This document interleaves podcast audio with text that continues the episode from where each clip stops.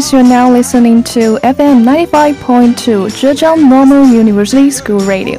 Welcome to English Bridge. I'm Cindy. 各位晚上好，您现在收听到的是 FM 九十五点二浙江师范大学校园之声的外语桥栏目，我是今天的主播张弛。Nice to see you again. And today I'm not alone. Sitting beside me is a gentleman. He's from the US and he was my English teacher in my first year in the university. Now, let's welcome our guest, Eric. Hi. So, could you please give us a brief self introduction? Yeah. Um. So I'm a teacher at uh, ZJNU, and I have been here for about three years now. Um, Mm-hmm. I love working at this school, and yeah, I'm a teacher. yeah, well, thank you. So, can you also introduce yourself in Chinese? Uh, 你好，我叫 Eric。 Wow, pretty good. All right，我们今天有请到的嘉宾 Eric 呢，是我在过去一年里大学英语课的外教老师，他来自美国。So thank you, Eric, and welcome to our English Bridge. I hope you will enjoy our show today.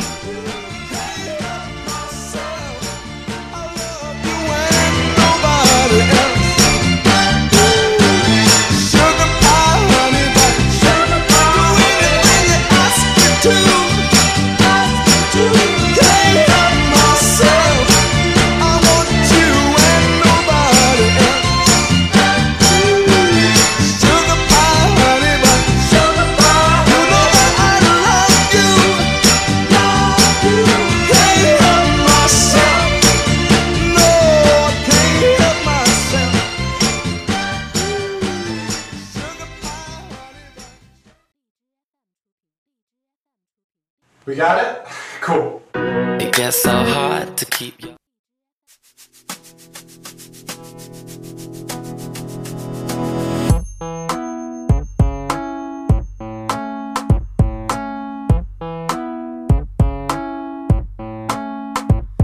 I wake up every evening with a big smile on my face, and it never feels out of place. You're still probably working at a nine to five pace. I wonder how bad that. So today we're going to talk about our school life and discuss something else. To be honest, this is the first time for me to do such a free talk show. I have no idea what will happen and I'm a little nervous as well as excited. yeah, so first question, I know it is your second year here teaching English. So what courses do you teach now? Um, yeah, it is my second year here at this university, and I teach college English, and I also teach phonology. So, phonology is a new course for me um, because college English, I was teaching that um, last year. Yeah, for us. Yeah, yeah, yeah. So the phonology class is for English majors, right? Uh, yes, the phonology classes for English majors. But you know, our textbooks are mostly written in British English, right? And the pronunciations are also for British accent. My friend from another class, she once told me that their foreign teacher is also from the US. So it is a little weird to teach British pronunciation because sometimes the teacher herself does not know the phonics symbol on, on the on the page. So what do you think of it?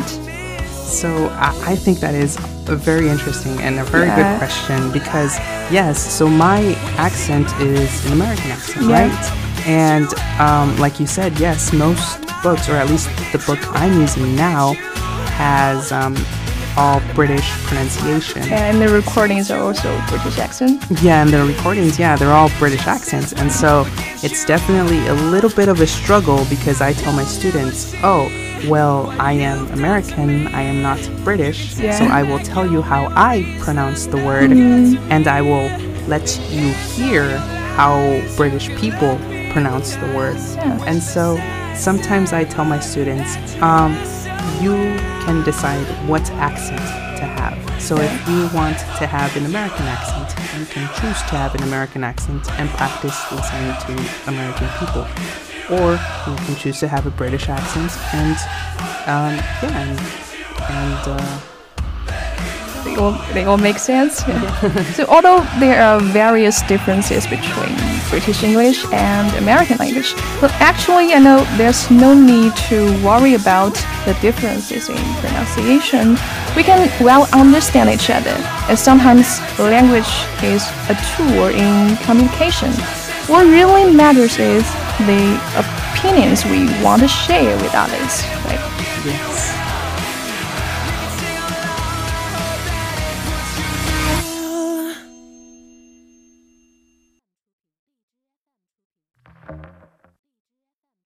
There are three things I do when my life falls apart. Number one, I cry my eyes out and dry up my heart. Not until I do this will my new life start. So that's the first thing that I do when my life falls apart.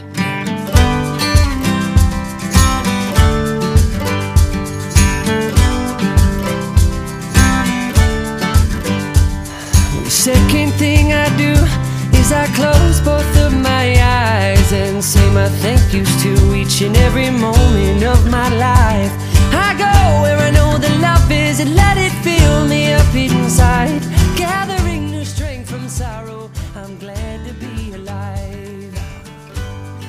And I know from the, our textbook that a lot of people in developed countries who have never been to China may think it is a poor place. But we know the fact is China is now developing rapidly. So, what is your first impression of China? my first impression. So as soon as I landed in Shanghai and um, I was out of the airport, I was amazed. I was like, wow, it is, like you said, it is developing rapidly. And so I could definitely see it in Shanghai. Um, just the ginormous buildings, the lights, it just looked very beautiful. And it did not look like it was poor at all. Yeah, definitely. So, is there uh, is that different from what you knew before you get to the real China? Um, living in the US or going to school in the US, Yeah. people don't really talk about China. So, um, what we learn about China is mostly history, how they have a very, very long history, and we learn about all of the dynasties and stuff like that. But we never really talk about China. And so, in my mind, when I came to China, I didn't know what to expect because all I knew about China was China maybe a thousand, two thousand, three thousand years ago. Mhm. so, so what if you haven't come to China? Can you imagine what will you do now? Um, if I had not come to China, I think I would maybe be doing the same thing, teaching, but in a school in the US. Maybe a university, Um, maybe a primary school. primary school. yeah, maybe, maybe a primary school, but I think ultimately I I could see myself teaching at a university in, in the US. Oh, yeah. So, and for me, I dreamed of being a teacher since I was at a very young age. And I thought being a teacher is pretty cool. Mm-hmm. I would be able to educate children and I could enjoy summer holidays and winter holidays. So I applied for this university because it is well known for teachers' education in Zhejiang province. Right? So is there any differences between teaching English majors and non-English majors? I think, yes, there is a little bit of a difference. So last year, I was only teaching college English. Yeah. And so I only had um, non English majors. And so they were, for the most part, very, very timid, very shy. Yeah. And so now this year, I'm teaching um, English majors in my phonology class, and they are not shy at all. They are wow. more outgoing, but I think it is because they are confident in their English. They know yeah, that yeah, they sure. can speak English. Good thing, yeah. So think, since you have taught a, a lot of students, is there any interesting stories happened in the past year in your class? I can't um, think about any interesting stories, but something interesting that did happen that I hear maybe does not happen a lot mm-hmm. is that for one of my classes last year, I had half of the class was maybe foreign students, mm. and the other half of the class were Chinese students. Oh, wow. And so there was maybe about 30 foreign students and 30 mm-hmm. Chinese students. So that was definitely an interesting experience. And it was very nice to, to talk to a lot of foreign students and to talk to a lot of Chinese students and to uh, be in a classroom where they're all there. Yeah. It sounds pretty interesting. yeah. So why, why, why do you choose to be a teacher in the university in China? And how, how did you apply for it? So, um, it was kind of an accident. It wasn't on purpose that I was like, oh, my goal is to teach at a university in China. Because my first year, I was working for a training school, and so I was teaching little kids. In China? Ah, yes. So you have uh, how many years have you been in China? so in China, I have been. Um, this is my third year. So last year was my second year. Oh. Yeah. Uh huh. And so my first year here in China, yeah, I was teaching little little kids, Yeah. and so, uh, yeah, I, it, I So, so what is your feeling of working abroad? Oh, so working abroad. Um, I I like it. I mean, it is definitely a different experience, and so um, when I graduated from university, I did not know exactly what to do. I had already been doing a lot of teaching jobs, and so I was like, oh, I will apply to um, a teaching job here in the US. And so I applied, but I accidentally applied to a job in China because there is a city close to where I live um, called Chino. So China, but with an O. And so I thought I was applying there. And all of a sudden, I applied to China. They called me. Uh, and I was very nervous. I was like, oh, I am going to China. Okay. So I, they asked if I wanted to come to China. And I said, um, let me think about it. So I thought about it a bit. And yeah, I said yes. And now, now I am here. Uh,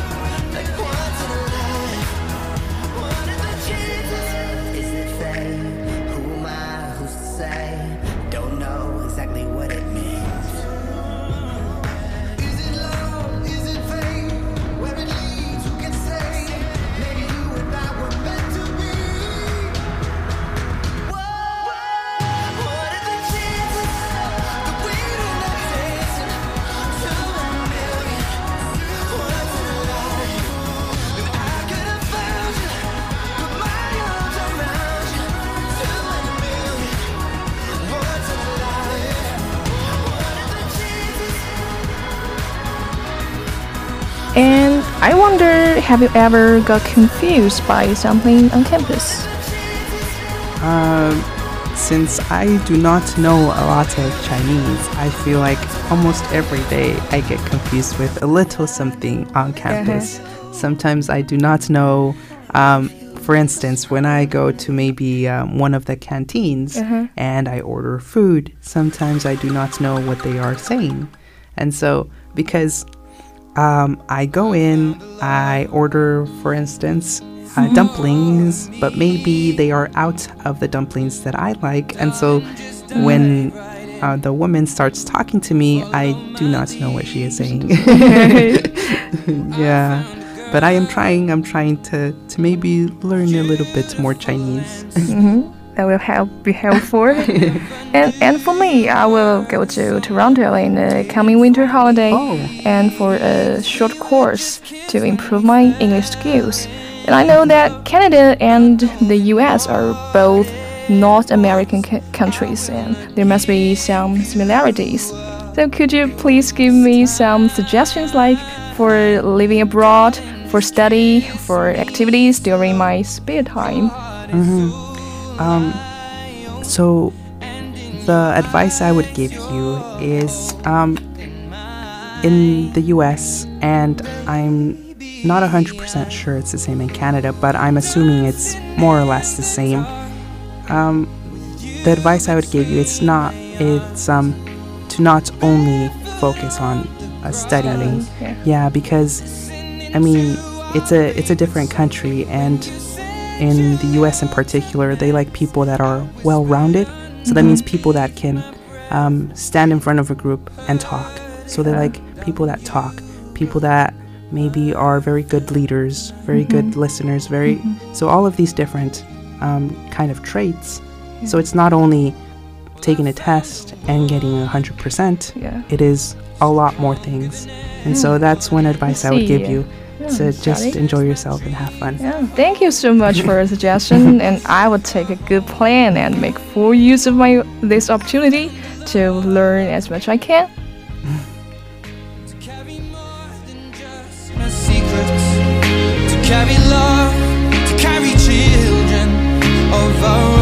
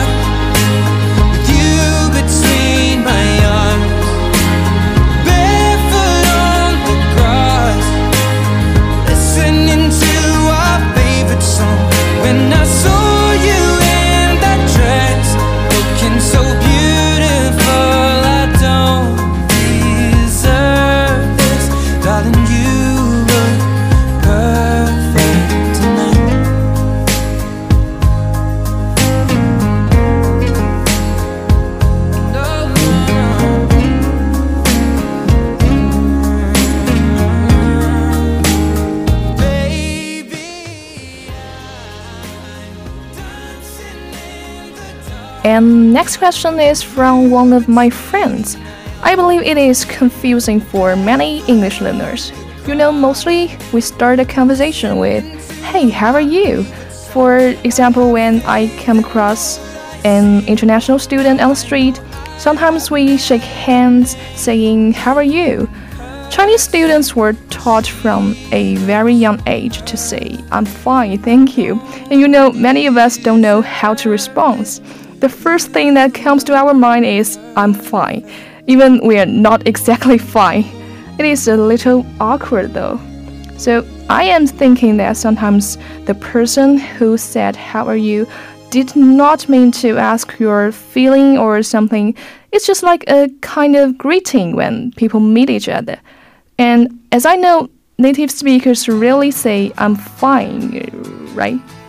yes that is right So for me, I would say uh, pretty good or sometimes not bad. So, the way, so something you can say is, um, I, you res- you respond the same way. So a lot of the times when you meet someone um, in the U.S. or any other foreign student, and they ask, "Hi, how are you?" You also say, "Oh, I'm doing great. How are you?" Yeah. And so it's kind of a, it's supposed to be a conversation starter, but also you can if you do not want to keep on talking you can always say oh well i gotta go because i uh-huh. have class or something uh-huh. like that. And so that is a polite way to excuse yourself but it, like i said it's supposed to be a conversation starter so if you want to ke- keep on talking Yeah. You just ask how are you doing? and then it goes on from there. So yeah but definitely we rarely say i'm fine thank Yeah, you. And sometimes I text to my foreign friends and ask them some questions about culture or language, but I have no idea of how to end our conversation. For example, um, in Chinese, I may say, um, um, I, I have other things to do, so see you. So, but it is weird to see, say so in English. So I am wondering how to end a conversation in a proper way. Huh. Yeah, so so like I said, I guess it depends a little bit on the situation Yeah. because if you see someone just walking um, down the street and you say hi, how are you, and something like this, and a proper way to excuse yourself is like, oh, I'm I sorry, like I have to go, Yeah. I, I have class, or I'm meeting someone, or something like this. Um, but if it is maybe a conversation on, on your phone, you just politely say, oh, uh, good night, or have a great afternoon, or something Yeah. like that. Yeah, got Mhm. it.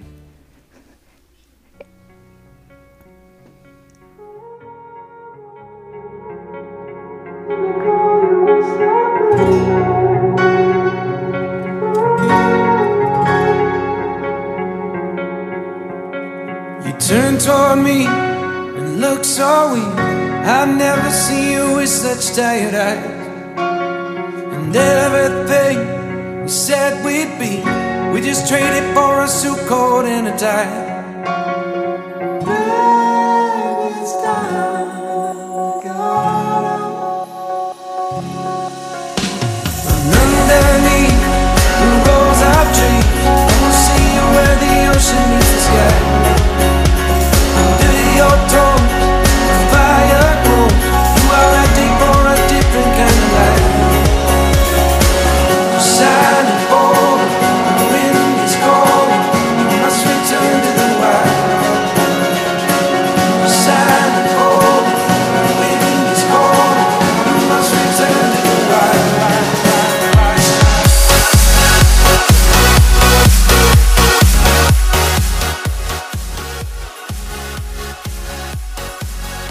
Alright, how time flies. It's time to say goodbye. That's all for today's program. Thank you for joining me, Eric. And this is English Bridge. Thanks for your listening and wish you a good night. Bye. Bye. It's so damn polite, can make you feel just like you were young again. Oh.